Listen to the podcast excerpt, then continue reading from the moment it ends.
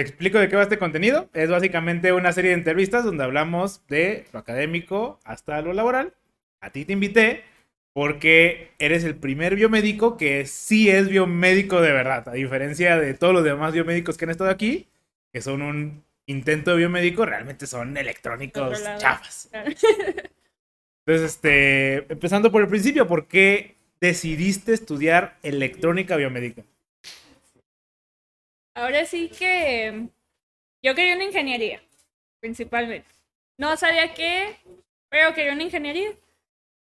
Y decidí electrónica biomédica porque para ese entonces era como el boom. iba a ser una de las carreras que estaban sacando como innovadoras, que lo nuevo en tecnología, lo que más necesita ahorita la gente y todo eso. Y pues incluía medicina, entonces la medicina pues a mí no me late mucho por la parte de la sangre, no la tolero tanto. Y dije, ah, bueno, una ingeniería combinado con medicina, ¿por qué no? Pero ¿y por qué, por qué para empezar dijiste, y sí, ingeniería? O sea, ¿dónde nace este como deseo por ingeniería? Ah, no sé, supongo que tenía mucha hiperactividad y era de esas personas de estar abriendo, rompiendo las cosas. Me gustaba reparar las cosas cuando pude. Si no, pues ahí se quedaban como siempre, morir. Pero fue esa parte, o sea, como que siempre me llamó mucho la atención esa parte. Pues en la secundaria llevé lo que es uh, electrónica. Era un taller de, de mecatrónica, entonces pues... ¿Electrónica como, como pura? O sea, ¿te enseñaban como circuitos o...? No era pura, o sea, más que nada como, miren, este es un circuito, ya te daban hecho ahora sí que el PCB todo y pues te enseñaban lo, lo más básico, corriente, voltaje, resistencias y pues soldar, desarmar, pues me gustó más ese hecho. Entonces, pues ya dije, pues sí, de plano es una ingeniería. Y cuando dices que biomédica tenía como este boom de innovación, ¿de dónde nace esto? O sea, ¿quién te, quién te mete esa idea a la cabeza? ¿O tú sola llegas a esa conclusión? No, eh, internet, televisión y sobre todo las escuelas. O sea, tú eras de las que se metía así como carreras del futuro 2020. no. no, no, no, o sea, como en Facebook, ¿no? Y te salía el nuevo brazo biónico con sensores, no sé qué. Entonces decías, wow, ¿quién hace eso? Y ya te decía, biomédicos. Ya, ok, ok. Y las escuelas te ofrecían biomédicas, biotecnologías. Entonces ahí dices, ah, ok. Y, por ejemplo, ¿cómo distinguías, por ejemplo, entre esta, entre la biomédica y la biotecnología? Obviamente en la prepa, pues, cero, no entendías ni qué pedo, pues. Pero, ¿qué, ¿qué te inclinó más hacia una por sobre otra? la parte de los aparatos médicos, dije, bueno, aparatos médicos siempre se necesita, ¿no? Sí, para mí sigue siendo innovador. Ya. Y tú decides, o no sé si decides, pero tú estudiaste en una universidad que trasciende con valores. Entonces, este, ¿por qué eliges esa universidad o cómo, por qué llegas a esa universidad para empezar? Bueno, para empezar, yo no iba a llegar a esa universidad. Entonces, más que nada, yo vivía en Mexicali. Y me avisan el último año, en pleno semestre, nos vamos a Guadalajara. por ese entonces yo me perdí todas las fechas de exámenes de cualquier universidad. Y esta, pues, por el simple hecho de sí, ser, privada, entonces no es fácil, ¿no? A billetazos entras, no hay pedo. No, claro. Pero, por ejemplo, el, el TEC bueno, esos son más, es que son más billetazos. Las demás billetazos nunca me han gustado por el hecho de que te mantienen ahí con dinero, dinero, dinero. Entonces, no, esta se me hizo una escuela neutral, que no se veía como escuela de niños. Sí, muy, muy, muy fresas, vamos a decir. Pero eso cómo lo supiste? O sea, me queda claro que universidades como el TEC es muy claro como, claro, esos güeyes ve cómo están vestidos, o sea, es obvio que o sea, pero en esta universidad este, que trasciende con valores, como, o sea, tú ya sabías de antemano, te explican, o sea, ¿cómo, cómo fue ese pedo? Sí, me tocó que fueran a mi prepa. Para ese entonces yo llegué aquí a terminar prepa. Ah, ok, tú, tú te metiste ya a la Alcancé a llegar, hice el último año aquí.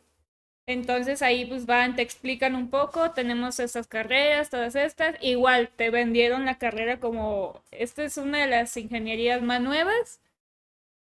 Entonces dije, sí, sigue siendo, digo, pues si te la siguen vendiendo como una de las ingenierías innovadoras, me gustó. Que por qué no, vi un poquito más o menos lo que hacían en la universidad, dije, pues está bien. No me esperé todo lo que iba a pasar. Pero... y cuando dices que viste más o menos lo que hacían, ¿qué fue? O sea, ¿hubo un, un biomédico que te explicó nomás con el plan de estudios y eso? No, ni siquiera vi el plan, fue el problema. Más que nada como sus proyectos. No faltaba el típico de hicimos las manos robóticas, todo eso. Igual, otra vez regresamos a prótesis, todo eso. Y la vendieron bien. Ah, claro. Ese es el trabajo de esos, eh, toda esa gente, es vender la carrera para que te metas. Y de hecho, el trabajo mío aquí es, de hecho, desmitificar todas esas cosas que construyen. Que a veces son verdad, a veces son mentira, o sea, es muy variable. Ya, entonces, este. tú tenías esta idea como de muy prótesis, brazos biónicos, pues lo que te vendían, lo que es verdaderamente muy llamativo, o sea, porque claro, que es súper llamativo ese que, mira, le hago aquí, se mueve allá, ah, mira, qué chido. Entonces, tú entras a la universidad con esta idea. Un poco. Sí. Y aquí ah, ya hemos tenido gente que ha tenido buenas experiencias, bueno, no buenas experiencias, pero que de, de golpe sí hizo prótesis. Aquí hubo un invitado que sí hizo prótesis pero había otros que decían, no, pues yo, yo nunca hice una prótesis. Luego, luego me di cuenta que no, que no era así. ¿Cómo fue tu camino ahí? O sea, si, si hiciste prótesis, ¿cómo, cómo fue eso? Mm, no. ¿Ya hice prótesis? Hice incluso la especialidad donde íbamos a ver un poquito más de prótesis. Este, más bien nos dieron un poquito las bases de cómo íbamos a hacer una prótesis, pero nunca la hice. Me llamó más la atención lo que eran aparatos de medición. Eh, ok, ya existe el electro, los electrocardiogramas, todo eso. Hay que buscar algo que no exista. Entonces me fui por cosas que a lo mejor no existían o ya existían, pero se podía mejorar. Pero ahora sí que la carrera en sí nunca nos ofreció, vamos a esta clase de prótesis. Ya.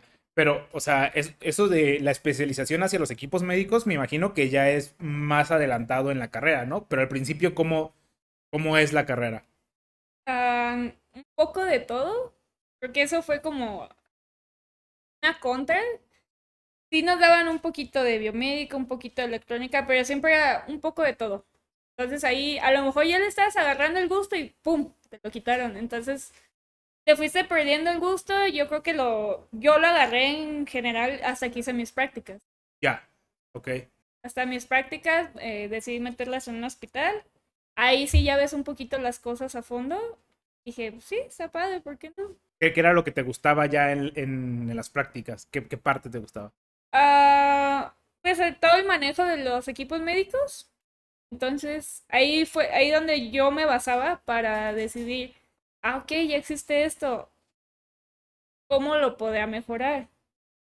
Ahí ya, pues, entró un poquito de electrónica también. Claro que no me quedé en esa parte, pero pues sigues obteniendo ideas.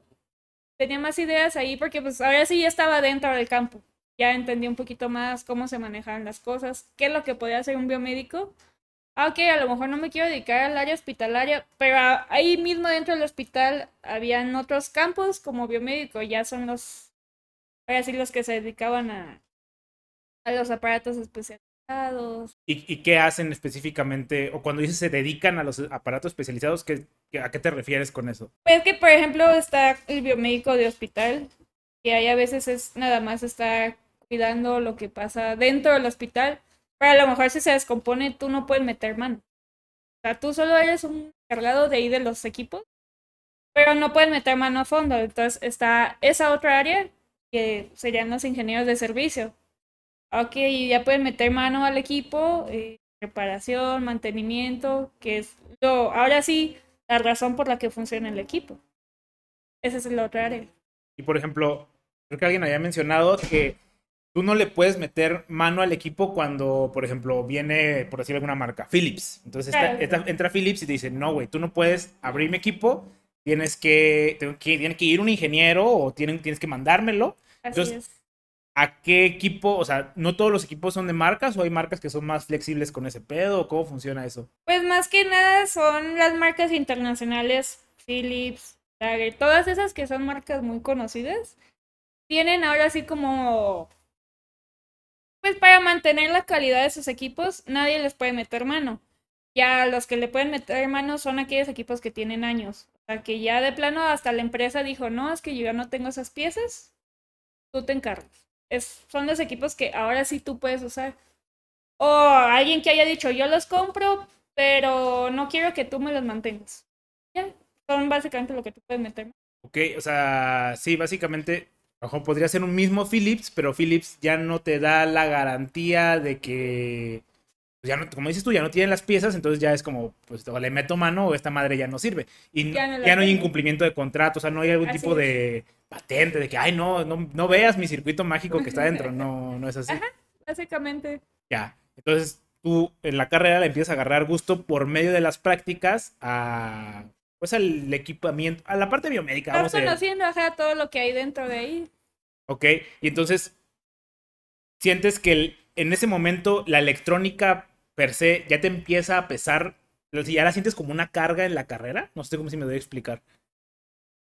¿Sufrí? No sé, no sé si sufriste, pero dijiste, esto es que entiendo por qué hay gente, por a lo mejor extrapolándolo al software. Es que a mí me gusta mucho hacer páginas web. Entonces llevo una materia de micros y digo, es que esta ya, o sea, yo ya me siento apasionado por las páginas web. Entonces, esto siento que solo es información inútil. Siento que me está, que es un peso extra que tengo que cargar. Un poco.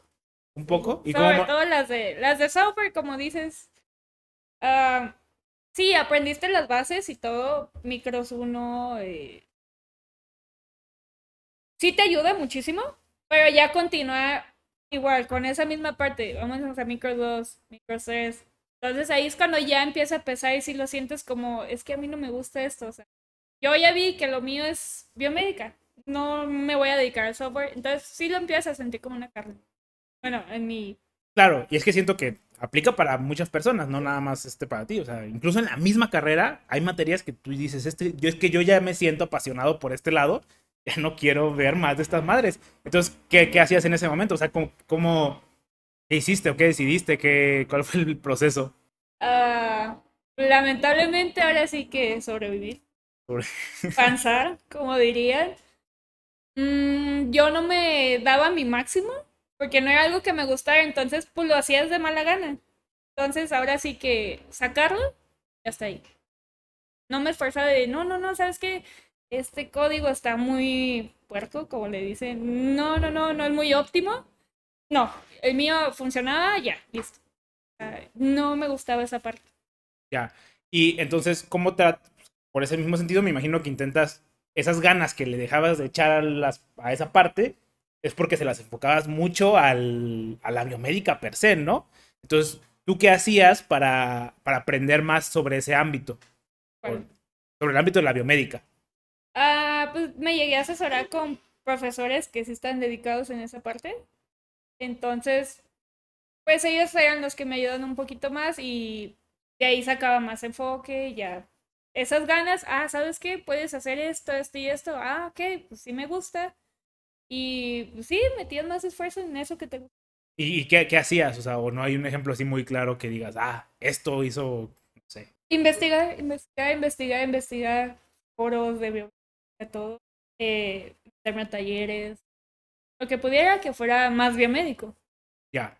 Y entonces, eh, aquí se ha mencionado muchas veces la materia de normatividad hospitalaria. Y mucha gente quiero pensar, porque no se dedican a la biomédica, pues la ven como, ay, no, eso estaba bien difícil, eso no me gustaba y como imagino que te pasaba lo mismo a ti con las otras materias. O sea, tú cómo viste, en especial esa materia que es ya muy icónica, que la mencionan aquí, ¿cómo viviste ese pedazo? ¿Te gustó o, igual sientes que no te gustó? Sí me gustó, o sea, a pesar de que yo no lo veo directamente, o sea, tu empresa lo tiene, o sea, debe cumplir con toda esa parte de normatividad sí me gustó porque realmente también te servía, incluso si te ibas a dedicar a la parte del equipo médico, la normatividad, o sea, ibas a tener reglas. Yo no puedo decir voy a crear esto sin seguir esa parte. Entonces, pues sí me gustó porque pues aprendes. Nunca lo vi pesado. Al final de cuentas seguía siendo biomédica. Ya. ¿Y qué materias piensas que fueron las que más te ayudaron en ese sentido a enfocarte a la biomédica? ¿Tienes alguna lista o algo así? Ah, pues que las bases sí, sí las necesitas, todo lo de electrónica, o sea, que fue los de equipo y todo eso, lo necesitas a final de cuentas. Pero pues ya si nos enfocamos realmente a biomédica, pues empezamos desde dispositivos, equipos médicos, pero pues fueron pocas. ¿Y en, y en qué momento pierdes la esperanza de las prótesis? Ah, a mitad de carrera casi. ¿Y hay algo así como que digas, ¿fue por esto o no, no tienes algún... Pues, por ejemplo, mi generación fue la que tomaba todas las carreras a fuerzas eh, de electrónica. Como que todas las carreras a fuerzas, ¿no? Bueno, todas las materias a fuerzas. Eh, era, modelo- era electrónica biomédica. Entonces, a mitad de carrera siento que ya se enfocó un poquito más a electrónica, al software. Y ahí fue cuando vas perdiendo, perdiendo. Dije, ah, ok, pues ya no, creo que ya no voy a ver casi nada biomédico. Voy a ver algo muy, una parte muy pequeña. ¿Y no pensaste en cambiarte de carrera en ese momento? Era a mitad de carrera. Ay, ¿qué, tiene? De todo lo te puedes cambiar en cualquier momento. No, a final de cuentas me gustaba. O sea, dije, pues hay que saber un poco de todo. Porque sí me llamó mucha parte la atención de hardware, pero no, no, no se me hacía. No tenía sentido que me cambiara. O sea, estaba a gusto a final de cuentas. Ya, ok. Entonces, quiero pensar que tú hiciste tus prácticas profesionales donde te empezó a gustar la biomédica. Luego, esas prácticas se acabaron, ¿no? O sea, no, no es como que las prácticas sean infinitas. Entonces, ¿cómo transicionas ya de la academia a la industria? Porque es un, es un brinco muy duro, o sea, no, no es sin experiencia, o sea, no tienes nada. Estás solo contra el mundo. Ah, creo que fue la parte más difícil. Tú lo dices, es solo contra el mundo. Y ahí fue cuando te das cuenta que realmente en biomédica no lo valoran como es. No hay tanto trabajo como esperaba. Entonces, yo no empecé otra vez directamente en biomédica. Yo empecé dando clases. Entonces, estuve dando clases hasta, ahora sí, todos los días estar buscando bolsas de trabajo, algo de biomédica. Es que sí me imagino que es un trabajo muy competido. O sea, porque no solo es que hay pocos trabajos, en los últimos años ha habido mucha gente que, como tú dicen, ah, es por aquí. Y esta, esta, esta carrera no se da solo en la universidad que mencionamos, se da en, al menos aquí en Guadalajara, se da, que, que yo sepa, en tres o cuatro universidades. Entonces, es, no hay, no hay tan, la verdad es que, por ejemplo, como tú dices, biomédicos por un hospital se necesita a lo mejor uno, dos, tres, cuatro. O sea, son números va, bajitos, o sea, dependiendo de la estructura, un chingo de cosas. Pero a lo mejor gente de electrónica, pues aquí hay un chingo de empresas que se dedican a electrónica. Entonces, sí entiendo cómo es una competencia muy ríspida. Y es que ya incluso, por ejemplo, en hospitales no son biomédicos, no son ingenieros, son técnicos. Entonces estás compitiendo a alguien que a lo mejor solo terminó la prepa, secundaria. Entonces, un campo sí es muy peleado y no hay tanto. Entonces, sí, yo sufrí bastante, fácil unos seis meses buscando diario. Ya, y di- dijiste que dabas clases. eh, o sea, ¿en dónde dabas clases? Sin mencionar específicamente la universidad, pues, pero bueno, a, a la escuela. ¿no? Eh, di clases en, en la secundaria de mi, mi universidad y en la en mi misma universidad en la parte de, de medicina. O sea, ¿tú dabas clases a la secundaria y a los médicos? Al, eran terapeutas. Ok, o sea, tenías una polarización extraña ahí, ¿no? ¿Cómo es? Pues era ingeniería, o sea, era en secundaria era álgebra y en la uni fue física, entonces.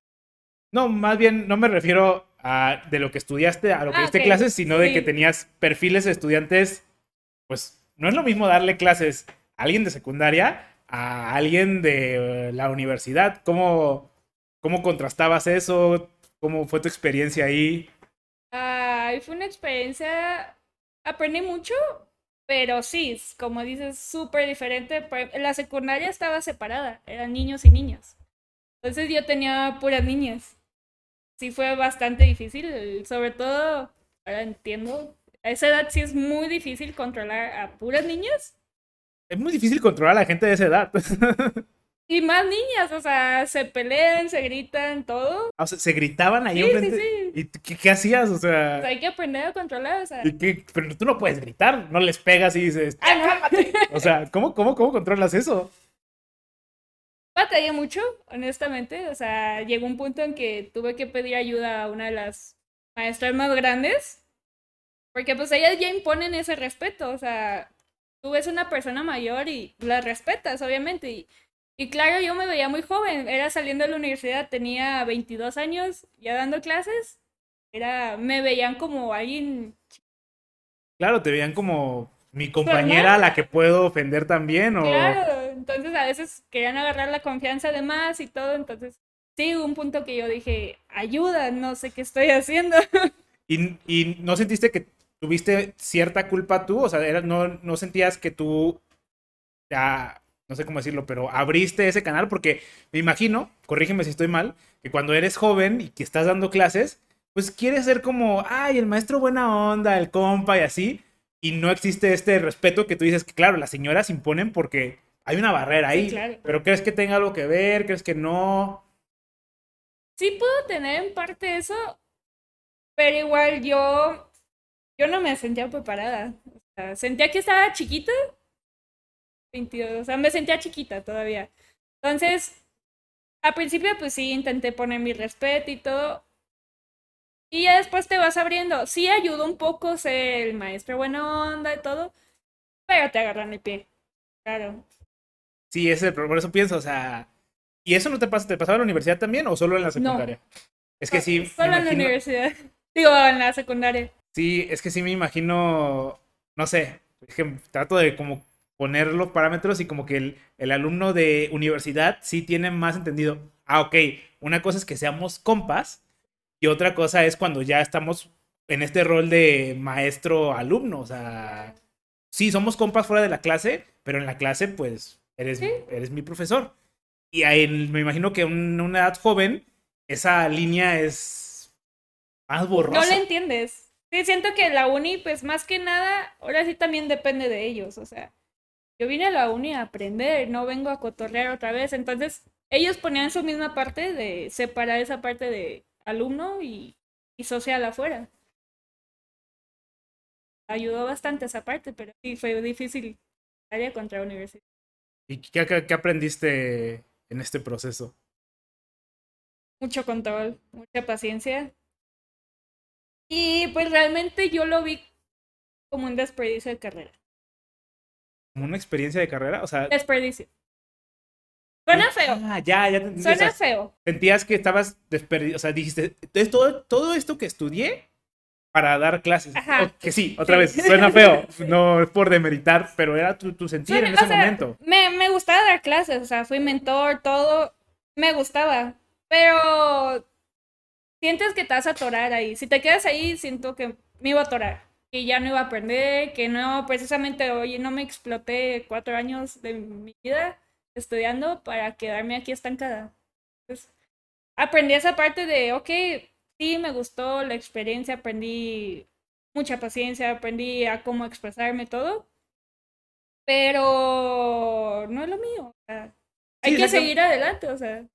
Sí, exactamente lo que mencionas, o sea, no, no es que, no es por demeritar de que ese trabajo sea malo, sino que simplemente tú te sentías incompleto.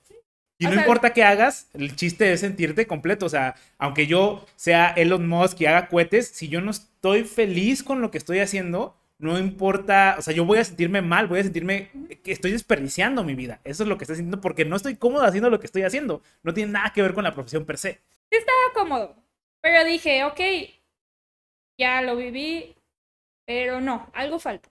Sí, es ese novio que tienes ahí como, ah, pues sí, este es mi güey que está aquí, pero no voy a casar con él. O sea, mira, no es para siempre. Pero no lo veo futuro. ya. Algo así. Ya.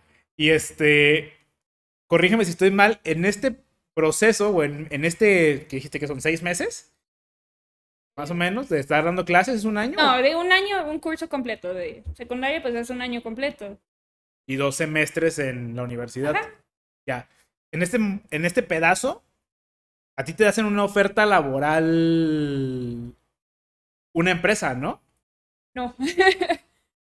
Justo una semana antes de que el contrato de la escuela terminara, justo una semana antes me llega, vamos a hacer una entrevista y yo, Una entrevista con otra empresa que no es la universidad per se, ¿no? ajá, ya con biomédica, con la empresa biomédica, pero es apenas una entrevista. Ok, seis meses estuve batallando apenas para conseguir la entrevista. Ya.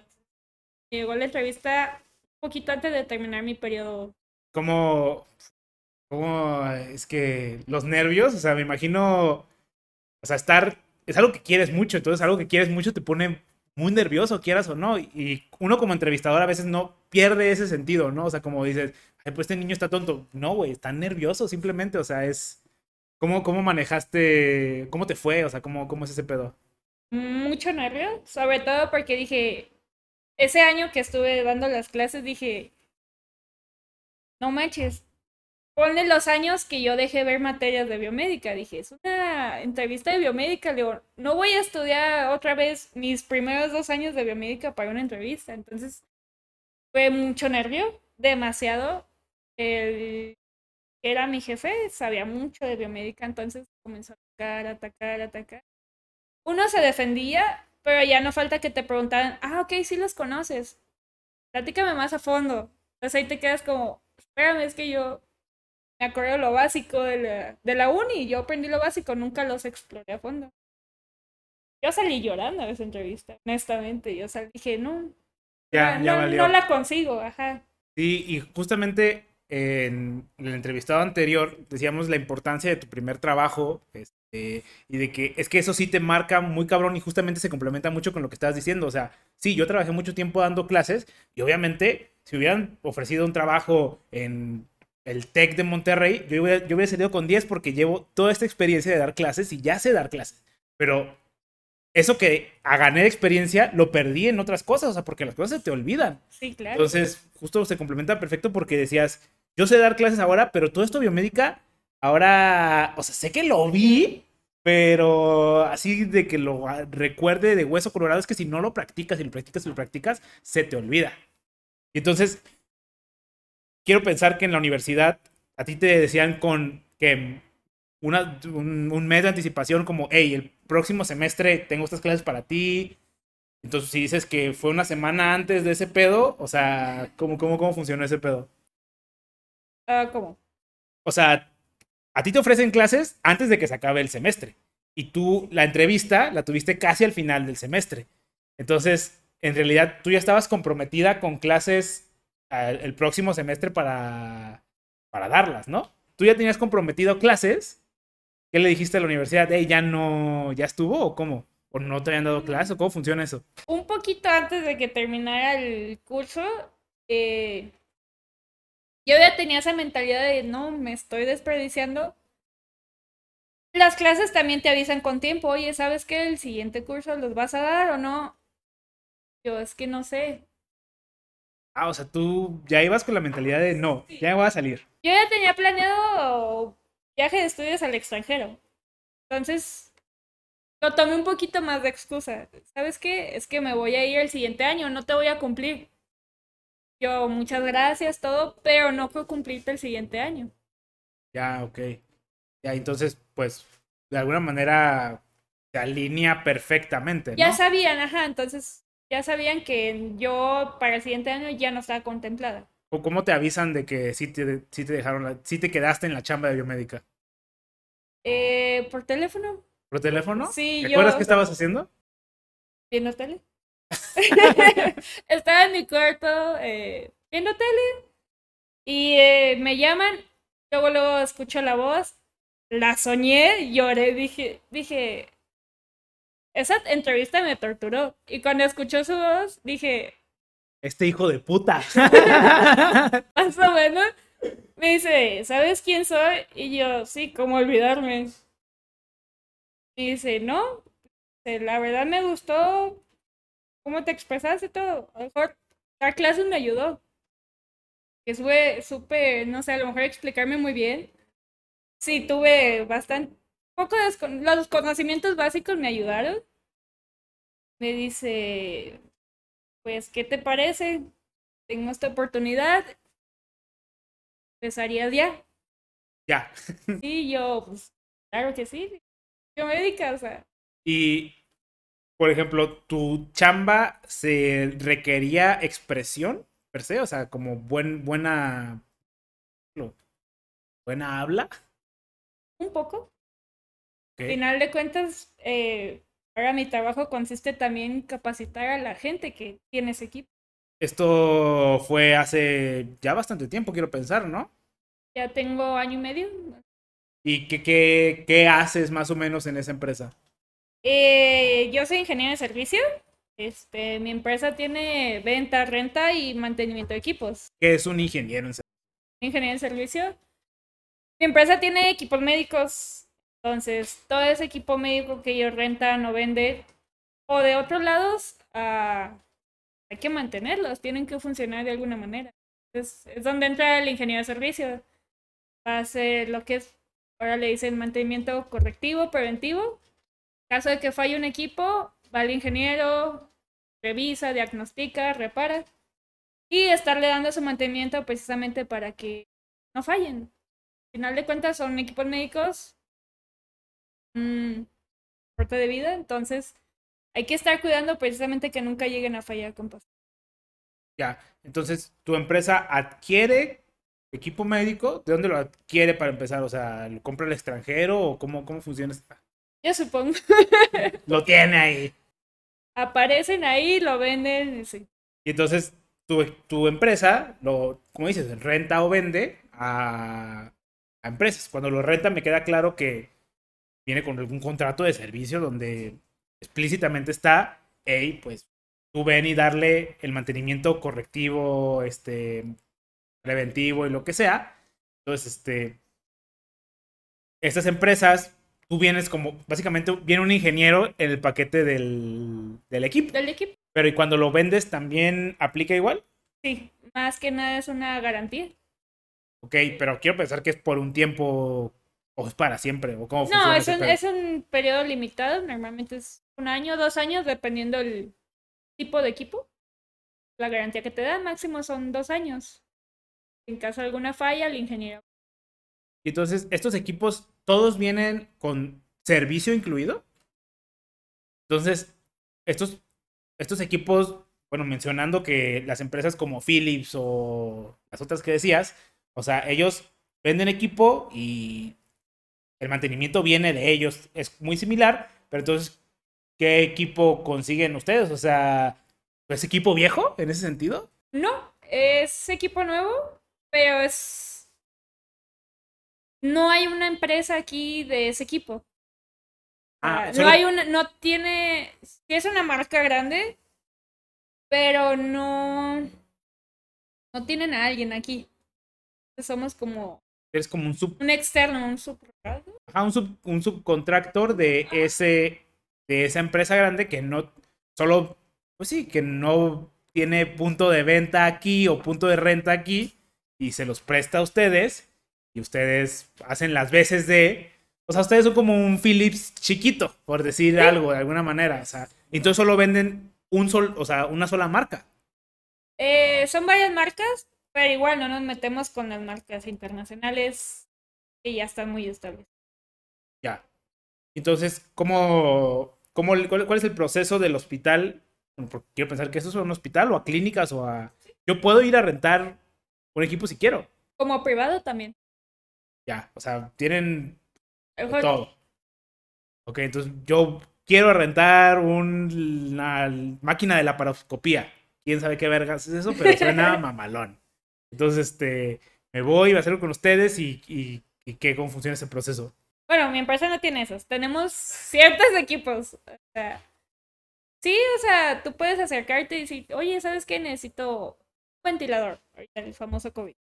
Necesito un ventilador, te acerca, tenemos, a ver, para qué tipo de paciente tenemos este, este, este, este. Se entrega. Y ya, ah, ¿sabes qué? Mira, damos como garantía durante el tiempo que tú lo estés rentando, dependiendo de la extensión que lo vayas a rentar, eh, son los servicios que yo te voy a dar. Ah, ok. Más tiempo, más plus, más garantía, bueno, Sí, más claro, porque- servicios. Si me lo vas a rentar una semana, es como, en una semana, pues ten, o sea, yo te garantizo que funciona. Ya, me lo vas a rentar por años, ah, sí, ¿sabes qué? Mira, yo le doy tantos dejo dentro, y pues ahí ellos arreglan el, el presupuesto, ahora sí, la cotización. ¿Y este, esta renta de los equipos se hace solo que en la zona metropolitana o qué pedo? Porque, ¿cómo funciona eso? No, eh, mi empresa está a nivel nacional. Ok. Yo solo soy una parte de lo que viene siendo Occidente. Occidente. Occidente. O sea, estamos hablando de, de Colima. Y, o sea, Colima, Tepic, sea, estamos hablando de una extensión grande de territorio. O sea, porque me hace pensar que si tu sede, tú vives aquí en Guadalajara, ¿no? Entonces tú vives aquí en Guadalajara y tú le rentas equipos a el occidente. Entonces, si tienes que ir a León, bueno, si, si le rentas un equipo a alguien de León, pues tú tienes que ir a León, Bueno, León no alcanza a agarrar la sucursal de Bueno. centro. Pero sí, a Manzanillo. sí, claro, y, o sea, Sinaloa, Colima, Tepic. O sea, ¿y qué, o sea, ¿qué pedo ahí? O sea, ¿tú, tú vas y vienes el mismo día o cómo funciona ese pedo? Eh, por ejemplo, yo, nosotros estamos contratados también por IMSS. Entonces tenemos equipos de IMSS. O sea, no solo tenemos nuestros equipos, sino también damos servicio a otros equipos Que no son tuyos. que no son míos. Ajá. Ok. A lo mejor sí los llegaron a vender hace años o son los equipos que dejaron. Pero sabes qué, yo sí tengo piezas. Yo sí te los puedo mantener todavía.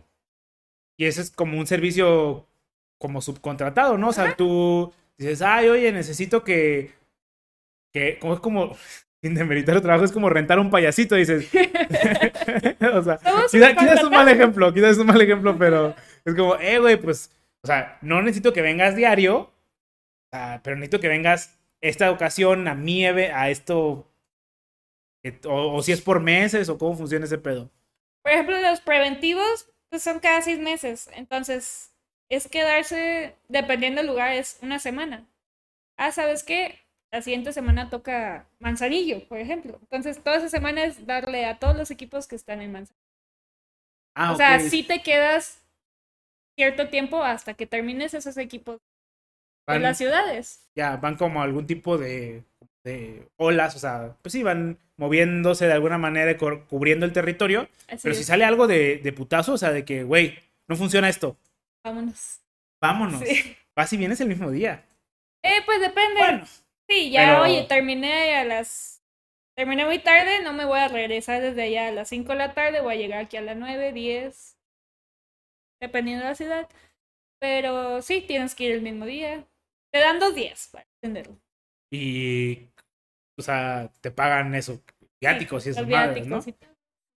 Y te toca mucho estar así como, ¿cómo decirlo? Como on your toes, o sea, como, como, ah, en cualquier momento me pueden decir, hey, vete para allá. O no es tanto.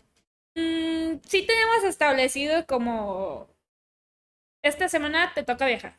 O esta no. Claro, Entonces, para los, para los, como son muy preventivos, ¿no? Como dices tú, o sea, de que, ah, tenemos planeado que en dos meses se va a tener que ir a Manzanillo, entonces Sí. es obvio que eso está muy planeado, pero cuando se rompe algo o no se rompen las cosas tan, tan seguido. sí, si se rompe, ahí va a depender mucho de quién esté disponible. ¿A, a qué te refieres con disponible? O sea, ¿te pueden Pues- hablar ahorita? No, no, no, no, ya fuera de mi horario no me hablan. Sí, sí te hablan los que ya conoces, ingenieros y eso, pero yo los reporto hasta que llegue a- al día siguiente a mi empresa, mi horario laboral. Pero sí, disponible es quien esté en Guadalajara y pueda atenderlo o quien esté cerca de la ciudad. Es, a lo mejor yo tengo un equipo en toda la semana, pero mis compañeros están haciendo 10 equipos aquí en el hospital cerca, entonces, ¿a quién le van a dar el trabajo? Vete tú, que no tienes mucho que... Y entonces tú mencionabas, o sea, tú mencionaste ir a un lugar, ¿no? O sea, dijiste, voy a mi trabajo y de ahí me voy a... a donde tenga que irme. O sea, y todos toda la gente de Occidente vive slash trabaja aquí en Guadalajara. Eh, no, tenemos dos compañeros que están en Michoacán, Sinaloa. Entonces, ellos viven ahí porque, ¿sabes qué? Yo soy de aquí, yo me encargo de esta parte, si me necesitas puedo venir a Guadalajara o algo. Entonces, ellos están establecidos allá, pero todos los demás estamos aquí. Entonces, en general, dirías que, por ejemplo, la gente de Michoacán, si algo se rompe en la piedad, es muy probable de que le toque a alguien de ahí, ¿no? O se tendría que ser un caso muy extremo en de que, no, pues esos güeyes están quemados y, y tenemos que el, el de Sinaloa se venga para acá. O sea, muy extremo. Sí, tiene que ser sí muy pasó. extremo. Pues, por ejemplo, el cabo de Sinaloa está solo. Sí, es grande. Grande es grande. Entonces, si hay un punto en que, ¿sabes qué? Tengo 40 equipos esta semana. Ayuda. Entonces, sí mandan gente para apoyar en esa Ya es. Y entonces tú todos los días vas a tu trabajo y todos los días tienes equipos? ¿O hay, día, hay semanas que son más tranquilas? ¿O cómo funciona ese pedo? Casi siempre hay equipos. Sí hay semanas muy tranquilas, de que ya sale uno, dos, cinco equipos. Es más tranquilo. Entonces a lo mejor no me toca a mí, le toca a mi compañero y descansé. Decir ese día. Pero hay semanas donde todos están ocupados. ¿Como cuántos son, el, o sea, ingenieros que le mueven a las cosas técnicas ahí en, en la empresa? Ah, como unos ocho ingenieros. ¿Ahorita? ¿Ok? Aquí. O sea, aquí cuando dice, o sea, todo Occidente, es dos- el de Sinaloa, los, los dos de Michoacán, aquí hay poquitos entonces, ¿no? Nueve. Somos, somos poquitos. Y por ejemplo, ¿qué pasa si o sea, algo se rompe? Entonces, que, que vas, al, vas al lugar, dices, ay, no sé qué es. Eh, te lo traes, lo dejas allá, te llevas a alguien. No aplica decir el no sé qué es. No, no, no puedes decir nunca, no sé No. qué es. Porque te van a empezar a cuestionar. Oye, eres ingeniero. ¿Y eso qué tiene Busca. que ver? Pues hay que buscar, o sea, supone que tú conoces esos, esos equipos. Entonces es, ponte a pensar, a ver cómo funciona, qué puede ser el problema. Y ya, pues, a lo mejor sí puede llegar a dudas, pero tenemos otra área de soporte. Expertos. Y ya le dices, oye, llegué hasta aquí, no sé qué más hacer, qué puede ser. Y sí, te orientan un poco. O sea, nunca te ha tocado que hay algo que no tengas ni puta idea qué es. Sí. Pero me ayuda alguien. Y eh, nunca te ha tocado que ese güey tampoco tenga idea de qué es. Sí. ¿Y qué hacen ahí? Tráetelo. Tráetelo. Ok, Tráetelo. sí se puede. Sí, como, también. "Oh", y obviamente dices alguna mentira. O sea, así como, no, es que. Es que no traje la pinza tuerca del perico que es para esta tuerca. Entonces me lo tengo que llevar. No, también pasa, mm, tú no traes las piezas siempre, o sea, tú no cargas con cajas y cajas porque no sabes qué es. Entonces hay veces que te lo traes porque es que no tengo esta pieza. O, ni nosotros la tenemos, hay que esperar que hay mucho equipo de Japón. Hay que esperar que nos la manden de allá para poderla instalar. Ya. Y entonces, este, es común que se lo traigan. Y entonces, o sea, ya aquí en la empresa, imagínate que es la, este equipo que no saben qué es. ¿Qué, qué, qué, qué hacen? Pues obviamente lo abren, ven qué pedo y... ¿Qué, qué pasó en esa ocasión, por ejemplo? Entre todos. Y sí encontraron la falla. Y no hay, no hay un como... Ah, se descompuso para siempre... ¿Qué? ¿Ahora qué? O no... Pérdidas. Como pérdidas físicas. o sea, Sería, de- sería una pérdida así. Ya no tiene reparación. Ah, ya. Ya, sí existe, sí, sí ha pasado. ¿Y qué haces? Pues tú como empresa le das un equipo nuevo o si está dentro de la garantía, obviamente, ¿no? O- Claro, hay que ver también por qué se descompuso.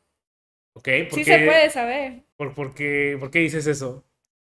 Nos ha tocado en hospitales donde se les cayó por la escalera. sí, se o les sea, cayó. Tienes un equipo médico Son que es carísimo Sí, y... y, dices, voy a tirarlo por la escalera. pues no creo que haya dicho eso. Lo estaban moviendo. Sabes que no le puso el freno, alguien lo empujó y se fue. Entonces ahí sí hay casos que dices, oye, es que esto fue tu culpa. Yo no, yo no lo puedo, sí, es una negligencia, yo no lo puedo absorber. Pues sí se puede saber Se- quién lo hizo. Bueno, claro, es como los celulares, ¿no? Dices como, ah, güey, se te mojó. O sea, aquí hay esta madre que me dice que se mojó. ¿Sucede que hay muchos accidentes por usuarios? Demasiados. Más de lo que crees. O sea, ¿ya qué crees que se deba a eso? Capacitación de usuario. Ok, o sea, no, simplemente dicen, ah, pues yo creo que es así y así le muevo.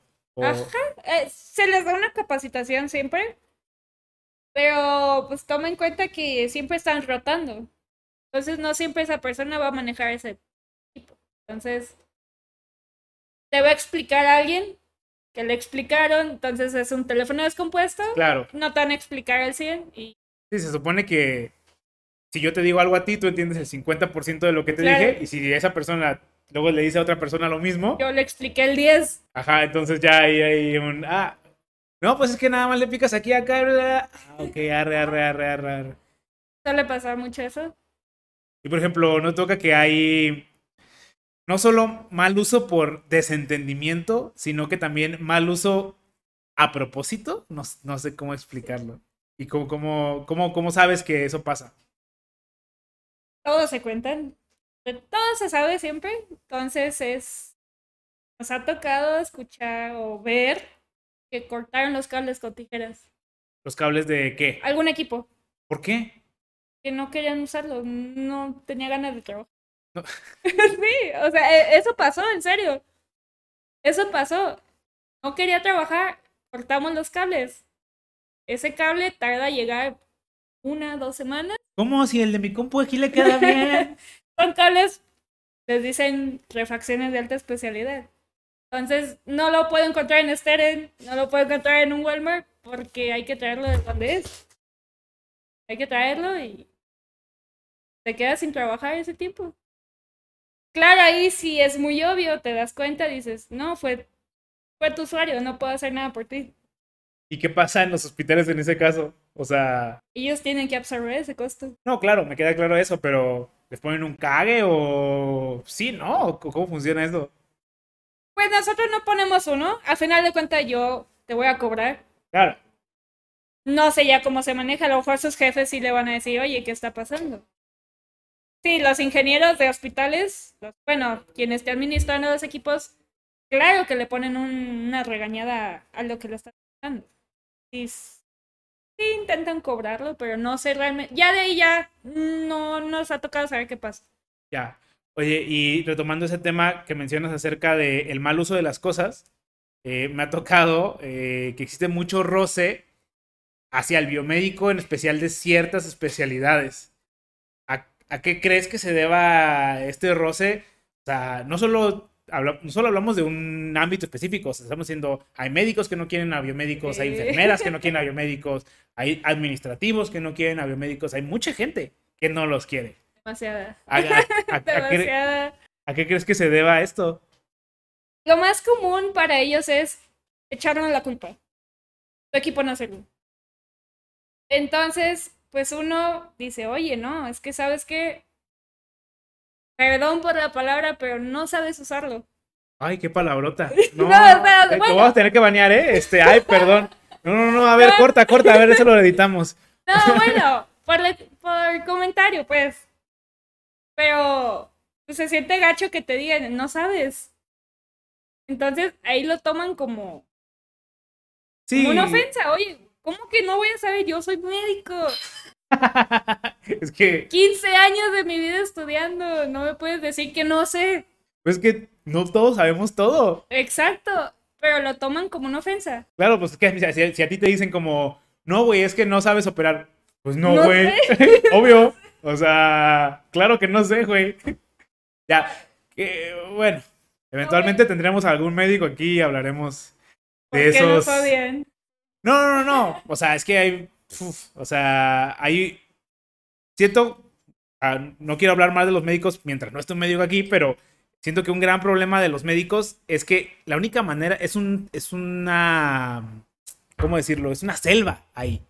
¿Sí me entender? O sea, la única manera de, de demostrar que de sobrevivir en esta selva es haciendo menos y es este mostrando yo soy el más cabrón, ¿sabes? O sea, siento que en los médicos sí se da mucho este concepto de de que, ah, yo soy el más verga de todos. Y no, o sea, no, no, no es contra los biomédicos, es en general en ese ambiente, porque seguro te ha pasado, o sea, vas al médico y te dicen, no, pues es que tómate esto. Entonces vas con otro médico y le dices, no, pues me dijo el médico que me tomara esto. No, qué pendejo, ese no sabe, hubieras venido conmigo. Y se dan muchas profesiones, los dentistas hacen lo mismo, de que no, mira qué te hicieron, aquí te chingaron tus dientes y ese tipo de cosas. O sea, es... Yo creo que por la parte médica sí, sí es eso. Eh, sí lo toman como superior. Te digo, un... Sí, es un modo de defensa, o sea, hay que entenderlo también, o sea, esos güeyes, como dijimos, o sea, viven en un mundo donde todo el mundo está atacando, lo único que sabes es como, güey, defenderme. Claro. Sí, pues siento que es eso. Entonces, en el momento que un equipo les falla y a lo mejor se llevó una vida, obviamente te van a odiar más. Es que sí está cabrón eso también. Es que eso sí que mencionas, o sea, y, sientes, sientes cabrón, o sea, sientes, o sea, me imagino que sí ha habido casos en el que tu equipo sí falló. Y de verdad se perdió una vida, no por tu culpa, pero... Por el mal pues, uso. Está cabrón. Sí, ya me ha pasado, o sea, yo tenía muy poquito. Yo no sabía qué hacer, o sea, imagínate dos médicos atacándome. Claro. Yo no sabía qué hacer, yo ya llorando, hablándole a mi jefe, es que me están echando la culpa, pero yo no tengo nada que ver. Entonces, sí tienen como un... Sí, y es que otra vez es este sentido... ¿Nego? pues no es que es justificado de alguna manera. O sea, porque ponte en su lugar. O sea, esos güeyes mataron a alguien. No, vale ver que salven vidas, güey. si, si, eres egocéntrico porque salvas vidas, estás pendejo. Eso es claro. Pero, o sea, esos güeyes mataron, no mataron a alguien, pero alguien se murió en la tabla. Entonces dicen, güey, si yo no me defiendo, esto me va a caer a mí. O sea, la, la familia va a venir y me va a chingar a mí. Entonces, ¿qué es lo que intento hacer? pues trato de empujar la culpa a donde, a donde pueda, o sea, no... Pues es que, ¿qué, qué más hago? Y pues sí, tú que también morra y dicen, ah, pues hay que, echarle la, hay que tirarle la piedrita aquí a esta morra y ya. Ahí es una cadena, porque ¿quién le entregó ese equipo? El enfermero. Entonces, el enfermero también, no, es que a mí me lo dio el biomédico. Entonces, creo que a final de cuentas va a llegar a nosotros todo ese odio. Eres el, eres el último eslabón y por lo mismo mientras no se demuestre una negligencia de mal uso del equipo, es, Soy yo. eres tú, porque el equipo venía mal. Claro, tienes. Creo que ese es el odio. ¿Y cómo te sientes en tu chamba ahorita? ¿Te gusta todavía?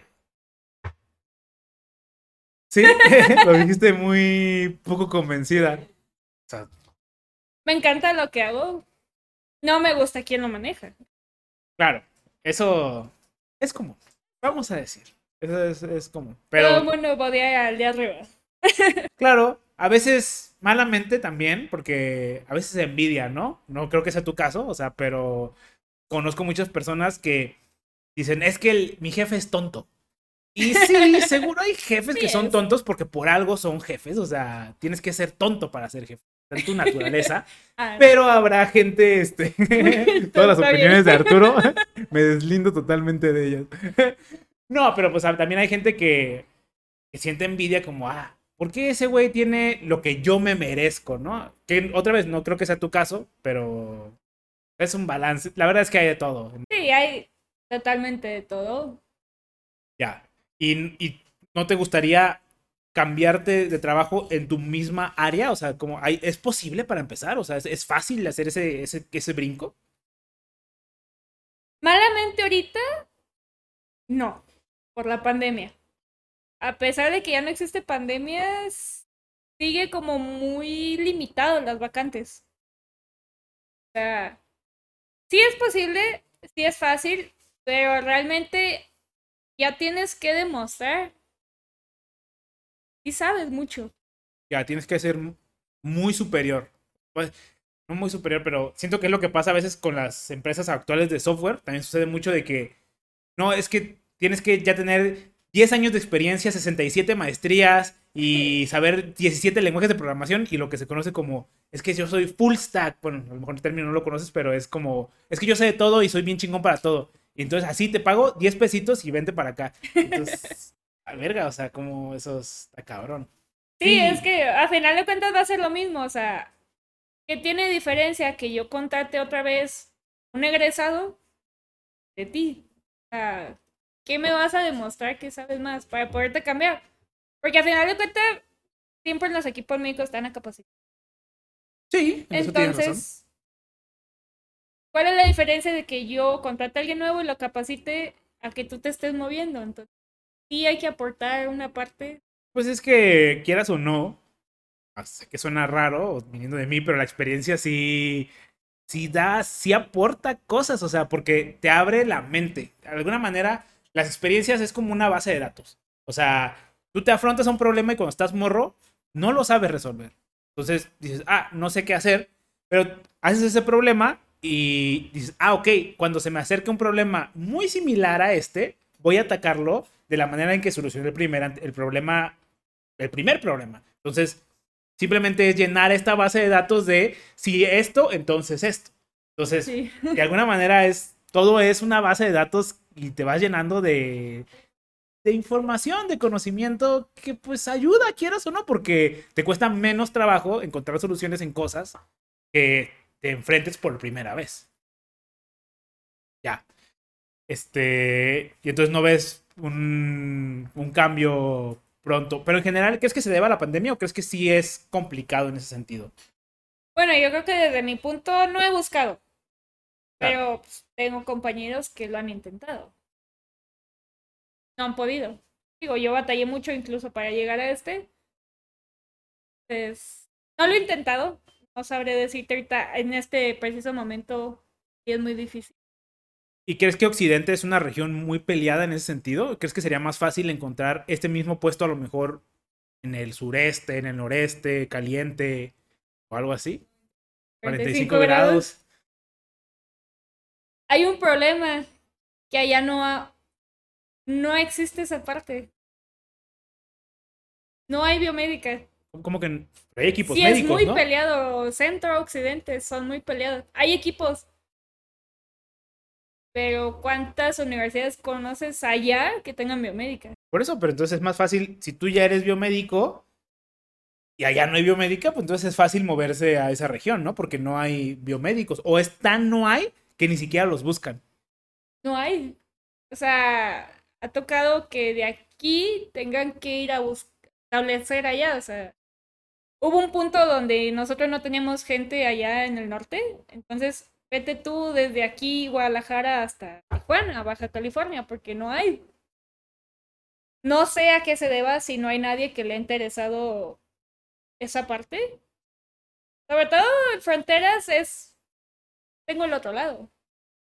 Voy a Estados Unidos. ¿Y qué? ¿Y compro otro equipo médico? No, no Te los que- venden más baratos. Pero no lo puedes pasar así nada más. Hay impuestos y mamadas así. No sé cómo le hacen, pero hay. Acá llega. Pero no hay. En el norte casi no hay. Tendrías que empezar por tu cuenta. Una oportunidad interesante, pero la verdad es que suena muy cabrón. no es muy buena, pero necesitas mucho capital. Y también mucho conocimiento. Es que, otra vez, o sea, es como te dicen, tú no sabes de vender equipos. Claro, güey, yo no sé vender equipos, yo sé arreglarlos. O sea, somos personas. El problema de la super especialización es que actualmente somos. Somos. eh, maniquís, no, somos. Somos marionetas. Somos marionetas en la industria. Y tú, a, ti te- a la gente le interesa, o a la industria le interesa que seas un súper especialista en algo. ¿Por qué? Porque entonces no puedes fundar una empresa. Porque Claro, tú eres el más verga arreglando equipos, pero funda una empresa. No, es que yo soy un súper especialista, no. No sé vender. No sé vender. hablar ni siquiera, o sea. Claro, o sea, solo sé, o sea, no sé números, no sé qué es el SAT, o sea, son un chingo de cosas que, que pues sí, a las empresas les conviene. Claro, tú vente aquí, eres mi super especialista y es perfecto porque no puedes hacer nada más. No te puedes ni siquiera a veces ni cambiar de empresa porque eres experto en este proceso que yo me inventé y no puedes hacer nada. No puedes hacer lo mismo allá. Ajá. Claro, entonces es, lo mismo.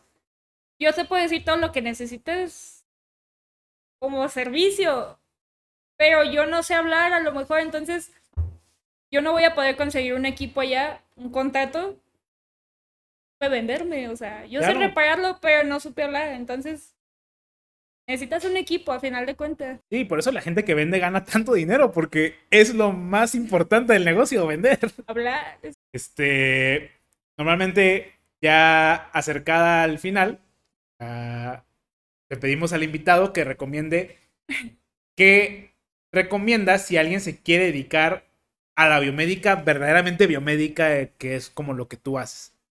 Yo siento que aprovechar esas oportunidades, por ejemplo, en la uni, en las prácticas. O sea, aprovechar, buscar por irte por ese campo. Porque al final de cuentas de ahí también vas a aprender mucho.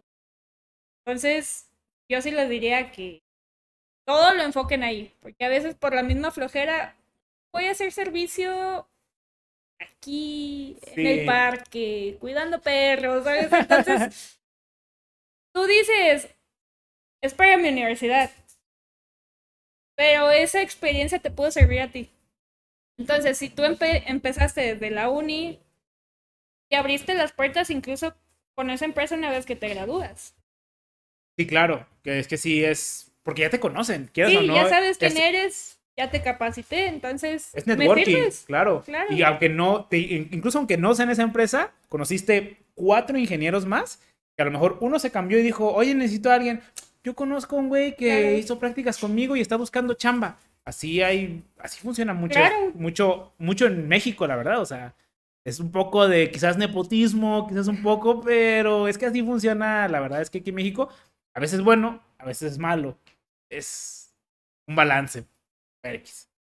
Ah, eh, no sé si hay algo más que quisieras agregar. Aprovechen todas las oportunidades que tengan para dedicarse a su campo. Ya, claro, eso aplica. Para, Para todos, todos. para todos, no solo biomédicos. o sea, yo lo veo pues desde ese punto. soy- Ah, huevo, güey. No, pues, muchas gracias, güey. de nada. Ánimo.